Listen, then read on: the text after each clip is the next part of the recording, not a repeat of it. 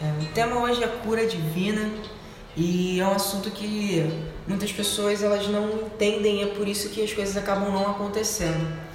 E hoje eu estou aqui com o Igor, que ele é um dos líderes em treinamento pastoral da minha igreja e eu posso falar que esse cara é perito nesse assunto, do tanto que ele já me ensinou e que ele ensina sobre, sobre esse assunto. E hoje eu separei algumas perguntas que eu acabei fazendo no, no, no, podcast, no, no Stories do, Instagram e ele vai responder algumas perguntas pra gente. Você quer dar uma introdução primeiro antes das perguntas, Igor? para começar, dizer oi, que você seja muito abençoado por esse podcast, que isso penetre no seu coração, não como um entendimento é, de sabedoria humana, mas como uma revelação sobrenatural do Espírito para você porque só através dessa revelação você pode acessar o milagre, você pode acessar a cura. Só com isso você acessa o sobrenatural. Com fé na revelação sobrenatural, no testemunho interior. Então, é, e quanto ao perito, cara, perito é aquele que faz através da gente. A gente só crê, cara, e vamos para cima.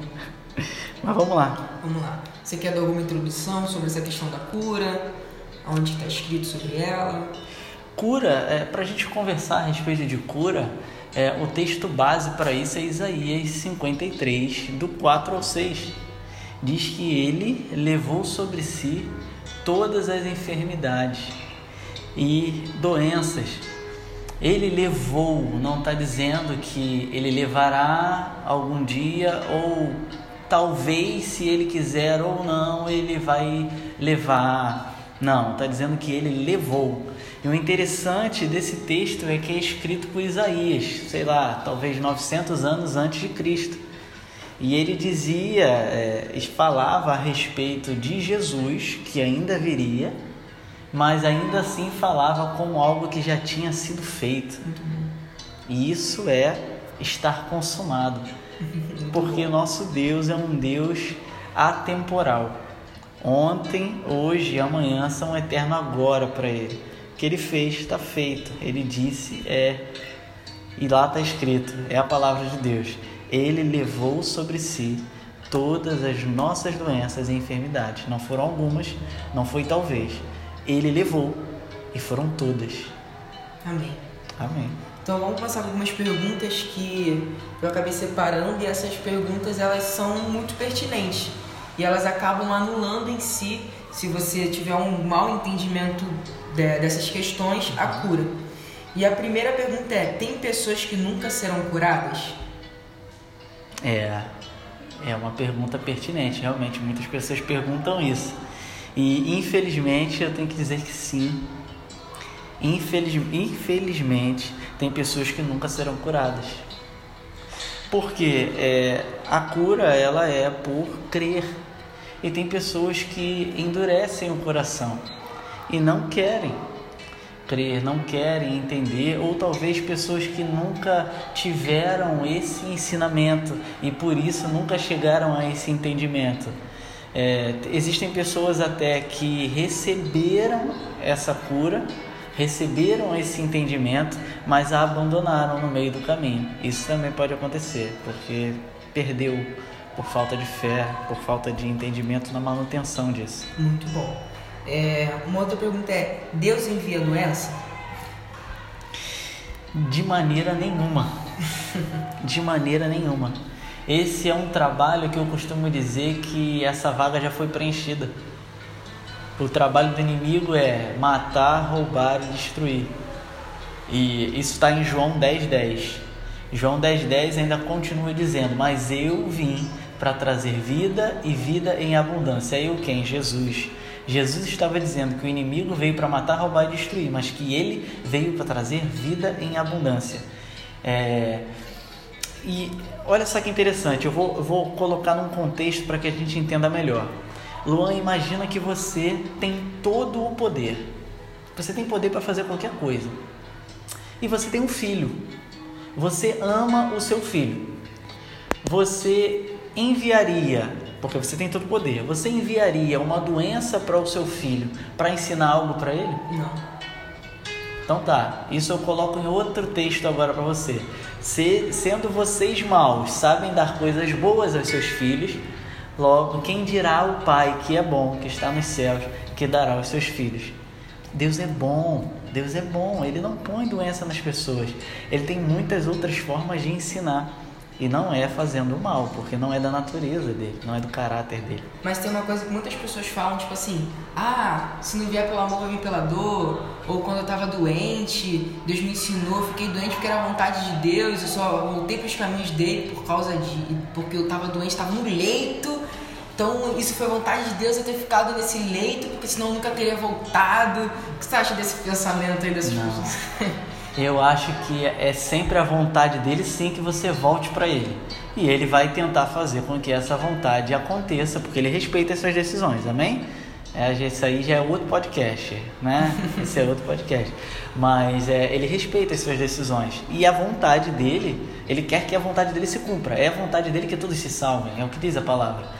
Então ele vai tentar, independente da circunstância que você se colocou ou que o inimigo colocou você mas não quer dizer que ele te colocou naquela situação para trazer. Porque se a gente for para um entendimento de que ele é todo poderoso e se ele quer manipular você, ele conseguiria. Só que ele não faz isso. Verdade. Amém? É, por que tem pessoas que não são curadas? Bom, é, tem um livro que eu indico, né? A nossa apóstola até indicou é, no último Midweek, que é Cristo aquele que cura.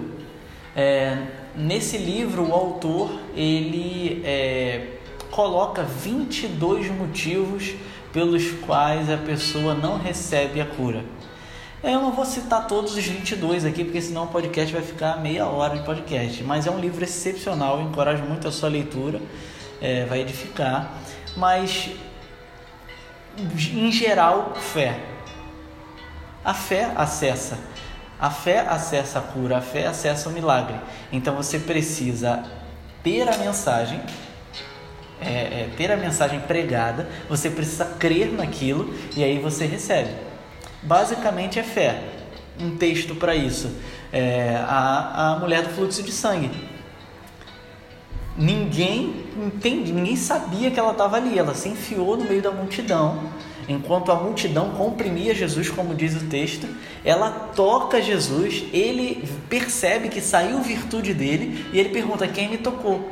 Só que antes ela já conjecturava, né? ela com ela mesma falava: Olha, se eu ao menos tocar na orla das vestes dele, eu serei curado. Ou seja, aquela mensagem já estava nela, ela já tinha crido e ele e ela tocou. É, é, Jesus diz que a fé dela a salvou, então é a fé que toca o milagre. Milagre, óbvio que é saindo sempre de Jesus, sempre saindo de Deus, essa virtude sai dele. Então significa que eu posso estar doente, tiver milhões de pessoas orando por mim, pastores, isso aquilo, mas se eu não tiver fé para receber, não é. Não dá para anular essa questão porque existe uma, é, existem muitas variáveis nessa questão de cura. Existe sim a possibilidade de mesmo sem você crer você ser curado, mas talvez se você não crer você não tenha a manutenção dessa cura porque existe é, a movimentação dos dons. O dom de cura ele pode ser manifestado, por exemplo, em alguém que é ateu. Ele não entende tal, não quer saber, mas aquilo para edificação do corpo, para que seja uma manifestação ao incrédulo, isso pode acontecer.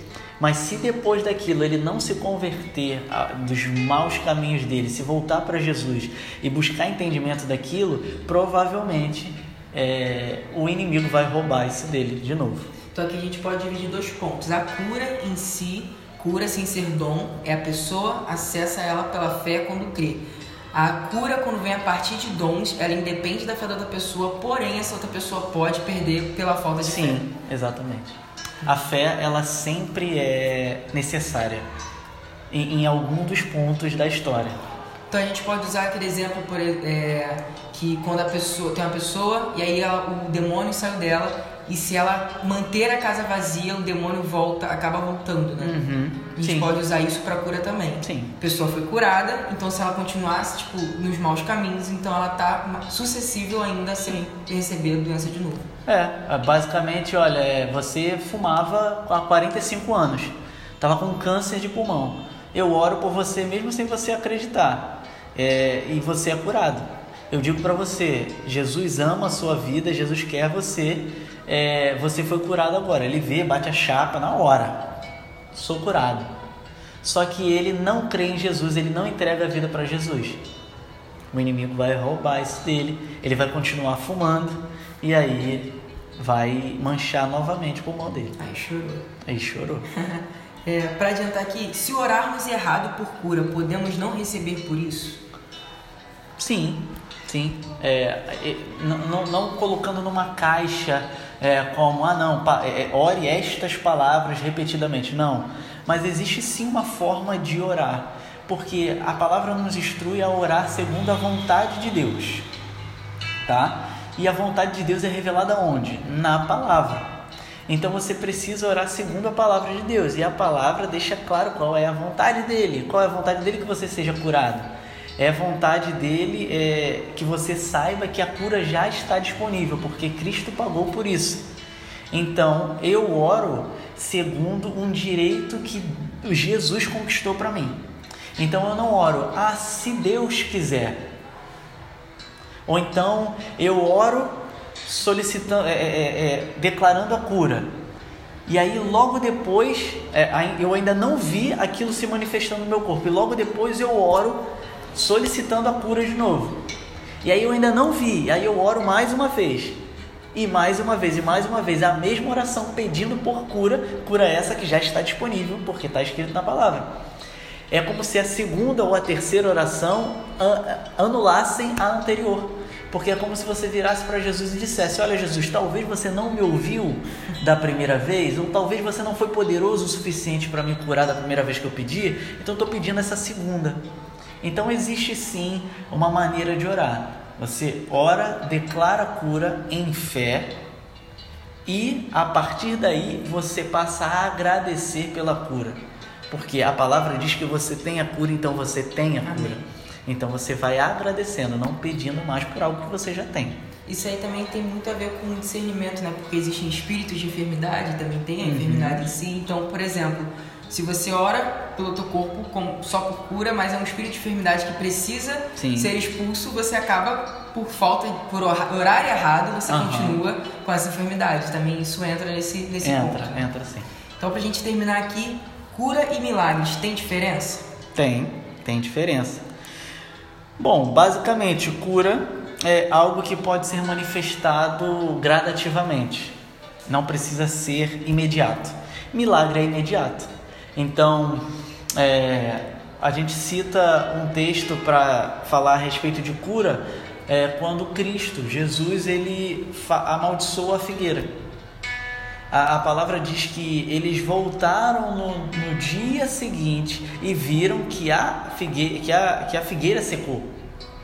Ou seja, ela não secou imediatamente, mas desde o momento em que Jesus falou, já estava decretado. Mas só se manifestou aquilo depois. Então a cura, ela acontece no momento em que Deus fala. E, querido, Deus já falou. Ah, agora milagre instantâneo.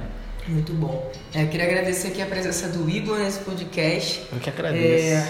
É, é, acredito que com esse entendimento é, você vai ser mais impulsionado a orar por cura e também a receber a sua cura. E é, até o próximo. Valeu! Eu nunca sei terminar um podcast, você já percebeu. Né?